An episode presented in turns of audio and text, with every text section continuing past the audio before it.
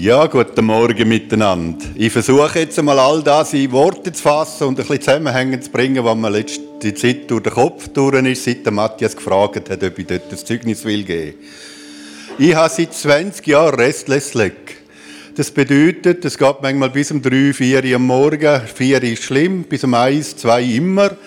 Und da kann ich nicht schlafen, weil die Beine unruhig werden, die zwabbeln, die zwicken und dann muss ich laufen muss eine Zeit lang in der Wohnung rumlaufen, dann kann ich wieder liegen, dann fängt es wieder an, dann kann ich wieder liegen, dann fängt es wieder an, und um drei hört es dann etwa auf. Ich schaue auf die Uhr, halb sieben arbeiten. Hoppla. Und das einfach eine Woche, fünf Tage. Jetzt muss ich nicht mehr ab heute. Es ist fertig.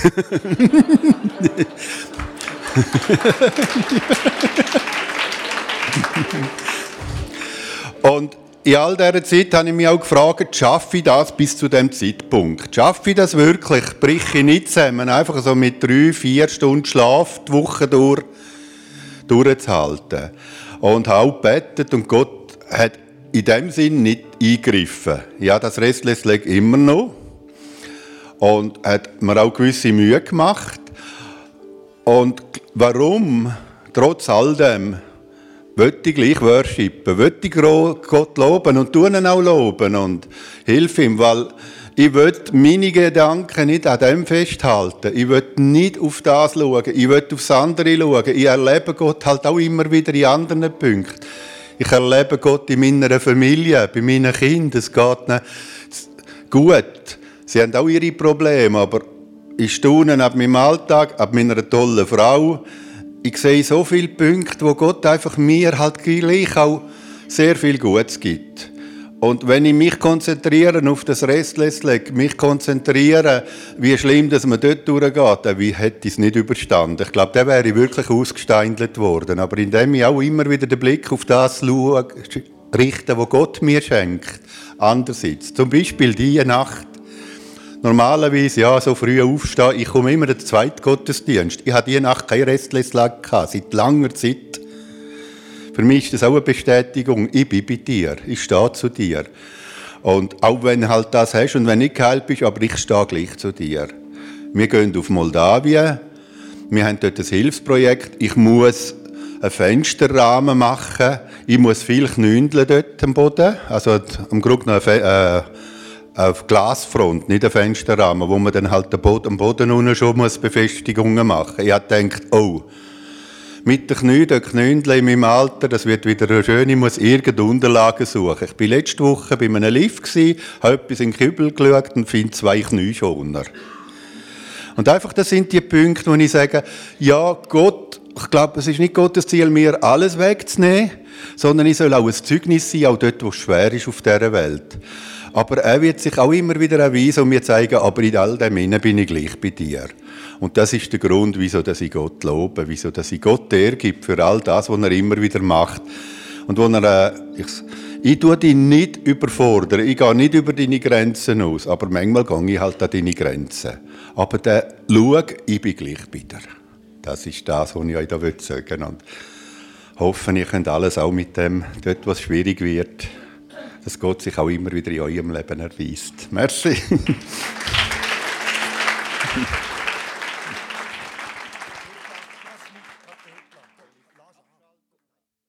Eines Tages kam ein einflussreicher Mann zu Jesus und sprach ihn an, guter Meister, was muss ich tun?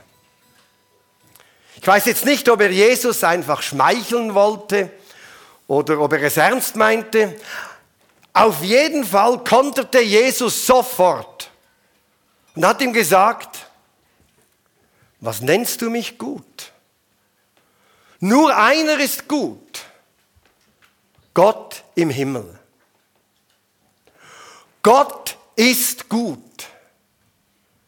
Das ist eines der zentralsten Glaubensbekenntnisse des jüdisch-christlichen Glaubens. Gott ist gut. Wenn wir jetzt, wir schätzen mal so um die 200 Personen sitzen hier im Saal. Wenn wir jetzt mal fragen würden, 200 Leute, was versteht ihr unter dem Begriff, was denkt ihr, Gott ist gut? Meine Vermutung ist, wir hätten bei 200 Leuten sicher 190 verschiedene Vorstellungen, was das heißt. Gott ist gut. Meine Vermutung ist aber auch, dass bei allen auf, irgend, auf irgendeine Art und Weise eine Verbindung gemacht wird, wenn Gott gut ist und wenn ich diesem Gott mein Leben anvertraue, es in meinem Leben auch einigermaßen gut sein sollte. Und so ganz unschuldig ist Gott selber ja nicht an dieser Querverbindung. Er hat ja auch einiges diesbezüglich gesagt. Was aber, wenn es mir nicht gut geht? Armin hat uns schon ein bisschen davon erzählt. Was, wenn Krieg, Hunger, Krankheit, Depression, Arbeitslosigkeit das Leben bestimmen? Ist Gott dann gut?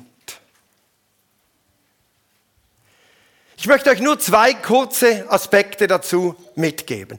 Der eine ist euch aufgefallen, ich habe gesagt, wenn es mir nicht gut geht, ist ja eigentlich schlimm. Oder die Frage, ist Gott noch gut, stellt sich mir, vor allem dann, wenn es mir nicht so gut geht. Aber eigentlich muss sich die mir stellen im Anblick aller Katastrophen auf dieser Welt. Ich kann nicht davon ausgehen, sobald es mir mal nicht gut geht, aha, ist Gott vielleicht auch nicht gut. Was mit all den Leuten, die jetzt momentan gestorben sind, entweder im Krieg, an Hunger oder weil sie unter unwürdigen Bedingungen irgendwelche Fußballstadien bauen mussten? Was denken an deren Familien darüber, dass Gott gut ist? Ich muss das lösen von meiner Frage, weil sonst mache ich mein Ergehen zum Maßstab, wie Gott ist. Und das geht gar nicht. Und ich habe mir auch dazu überlegt, also die Juden, die daran so festhalten, dass Gott gut ist, die haben jetzt wirklich keine Geschichte, in der immer alles rund lief. Im Gegenteil. Im Gegenteil. Es ist eine, eine große Leidensgeschichte. Und doch ist es ihr zentrales Glaubensbekenntnis. Gott ist gut. Und das haben sie gemacht. Sie haben geklagt. Sie haben geschrien. Sie haben gestampft und mit Gott gerungen. Da haben wir die Klagepsalmen. Da haben wir das Buch Hiob. Das kommt nicht einfach, weil sie ein bisschen pikiert waren, dass es ihnen jetzt nicht so gut geht, sondern da war diese tiefe Spannung. Wenn Gott gut ist und das Leben derart schwierig ist, haben sie Gott nie losgelassen. Nie. Sie haben geklagt und mit ihm gerungen. Und die Frage, die blieb im Raum, aber das Bekenntnis haben sie nicht losgelassen. Einerseits haben sie geklagt und die haben Gott ganz schöne Dinge an den Kopf geworfen und andererseits haben sie am Bekenntnis festgehalten. Gott ist gut. Das ist der, ein, der eine Aspekt, der mir aufgefallen ist. Und dann das zweite, also ich habe mich dann gefragt, weil bei 190 verschiedenen Meinungen, wie Gott ist, wenn er gut ist, wäre es mal spannend, in die Bibel zu schauen. Was meinen die biblischen Texte eigentlich damit, wenn sie sagen, Gott ist gut? Und jetzt möchte ich euch sagen, fasten your seatbelts. Mich hat's umgehauen. Und ich wusste am Anfang, und ich weiß bis heute noch nicht, ob das sehr positiv ist. Ist es schön? Ist es schockierend? Es ist auf alle Fälle überraschend. Wisst ihr, was die meinen, wenn sie sagen, Gott ist gut? Wir singen es laut, Gott ist gut. Wir tanzen, denn er ist gut. Wir jubeln, denn er ist gut. Wenn ihr einen Synagogengottesdienst kennt, wüsstet ihr jetzt nämlich die Antwort schon. Sein Gesetz ist gut. Sein Wille ist gut. Bingo. Das ist jetzt ein bisschen schade. He? Da denkt man, Gott ist gut und jetzt geht's da so auf eine schöne Achterbahn oder weiß ich was. Und dann kommt das, sein Gesetz ist gut. Ja, wann tanzen Sie im Gottesdienst? Mit der Torah. Mit dem Gesetz. Wann jubeln Sie? Rund um das Gesetz. Der Wille Gottes ist gut. Er hat einen guten Willen. Ich bin mir ziemlich sicher, von den 200 hier, wenn wir singen, Gott ist gut, wir jubeln, ich tanze, denn er ist gut. Wenn 100 an das Gesetz denken, wäre das eine Sensation. Meine Vermutung ist, es sind deutlich weniger als 100. Meine Vermutung ist, es sind mindestens 99 weniger als 100. Das ist nicht das Erste, was einem in den Sinn kommt. Gott ist gut. Oder wir sind so auf einer Wohlfühloase und meinen, es müsse immer besser werden. Das ist auch schön. Aber sie gehen vom Gesetz aus. Gott ist gut, er hat einen guten Willen, sein Reich ist gut, seine Herrschaft ist gut. Natürlich hat das Folgen für das Leben dann. Gott will Versöhnung, Gott will Freiheit, Gott will Gerechtigkeit. Das will er. Fragt mal Menschen, die missbraucht, unterdrückt und gequält wird, wie angenehm es wäre, wenn der Wille des Chefs oder des Diktators gut wäre. Die würden nämlich auch tanzen. Fragt alle die Arbeiter in Katar, wenn die FIFA gut wäre. Und wenn die Regierungen dieser Welt gut wären. Sie würden tanzen und jubeln, weil es ihnen Freiheit gibt, weil es ihnen Gerechtigkeit gibt. Gottes Wille ist gut. Sein Reich ist gut. Und weil sein Reich noch nicht ganz angebrochen ist, wir aber wissen, in letzter Konsequenz wird es gut. Haben wir Hoffnung auch in Schwierigkeiten, die über das gegenwärtige Leid hinausgehen. Unser Bekenntnis, Gott ist gut, ist manchmal eine richtige Trotzhaltung. Trotzdem, was nicht gut ist. Das letzte Wort spricht Gott und sein Reich. Das letzte Wort sprechen nicht irgendwelche Diktatoren oder Chefs oder tyrannische Eltern bei den armen Kindern oder was auch immer. Das letzte Wort spricht Gott selber. Gott ist gut. Sein Wille ist gut. Seine Herrschaft ist gut. Der längste Psalm ist der Psalm 119. Da wird gejubelt über das Gesetz. Gejubelt brauchen noch ein paar Worship-Songs dazu. Gott ist gut. Und weil noch nicht alles gut ist auf dieser Erde, klagen wir und weil noch nicht alles gut ist auf dieser Erde, beten die Christen seit 2000 Jahren. Unser Vater im Himmel, geheiligt werde dein Name, dein Reich komme, dein Wille geschehe, denn es ist ein guter Wille, wie im Himmel, so auf Erden. Unser tägliches Brot gib uns heute und vergib uns unsere Schuld, wie auch wir vergeben unseren Schuldigern. Und führe uns nicht in Versuchung, sondern erlöse uns von dem Bösen. Denn dein ist das Reich und die Kraft und die Herrlichkeit in Ewigkeit. Amen. Hallo zusammen. mein Name ist Corinne und ich muss sagen, nach dieser Predigt hier aufzustehen und die Worte zu sagen, die ich mir da schon super aufgeschrieben habe, fällt mir nicht mega einfach. Ähm, ja, Gott ist gut. Mit dieser Aussage habe ich im letzten Jahr ein bisschen gehadert. Ich habe ein sehr schwieriges und herausforderndes Jahr hinter mir. Eigentlich stecke ich noch mit drin. Etwa von Januar bis August ähm, bin ich aber körperlich und psychisch wirklich im Tief. Ähm, es ist mir nicht gut gegangen.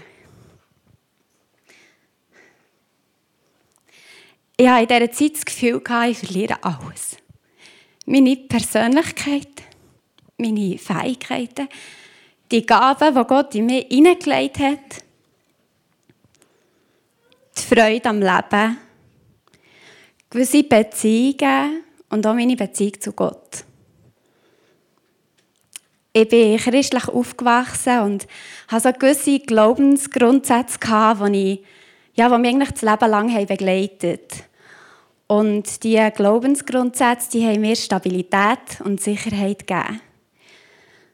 Und plötzlich bin ich in einer Situation in meinem Leben, wo ich die Glaubensgrundsätze einfach nicht mehr mit meinem Leben zusammengebracht habe.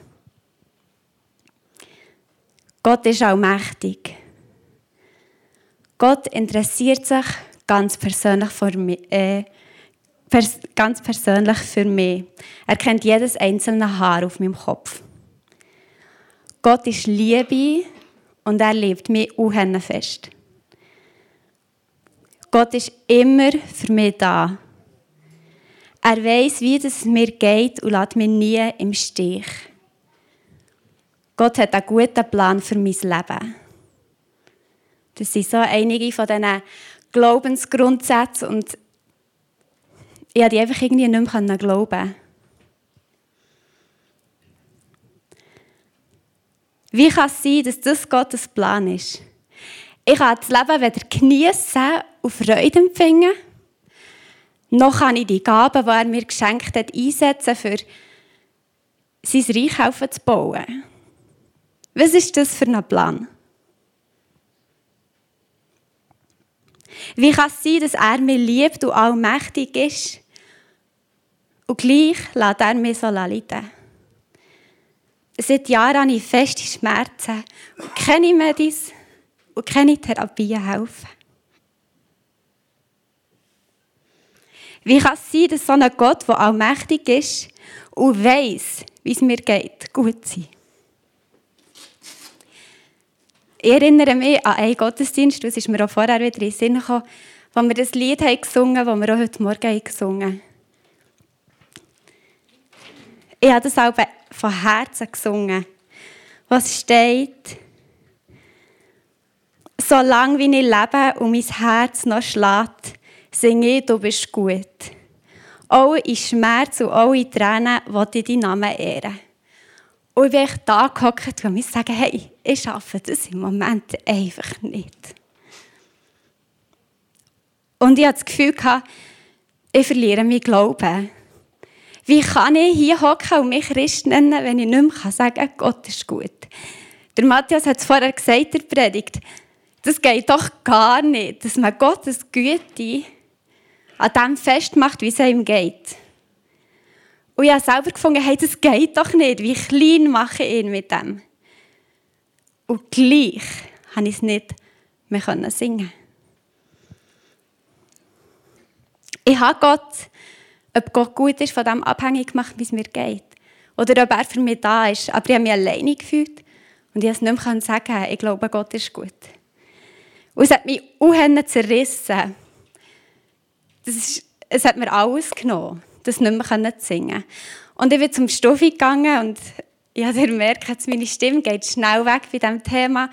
Und ja, auch ihm, ich einfach nur gerannt und halb sagen, dass ich gerne ein Gespräch hätte über den Glauben. Und ich es nicht loslassen Ich habe ja Gott und der Glaube nicht echt loslassen Und ich bin an das Gespräch hergegangen und gesagt, hey Stuffi, ich bringe meine Glaubensgrundsätze nicht mit meinem Leben zusammen. Wie bringe ich das wieder zusammen?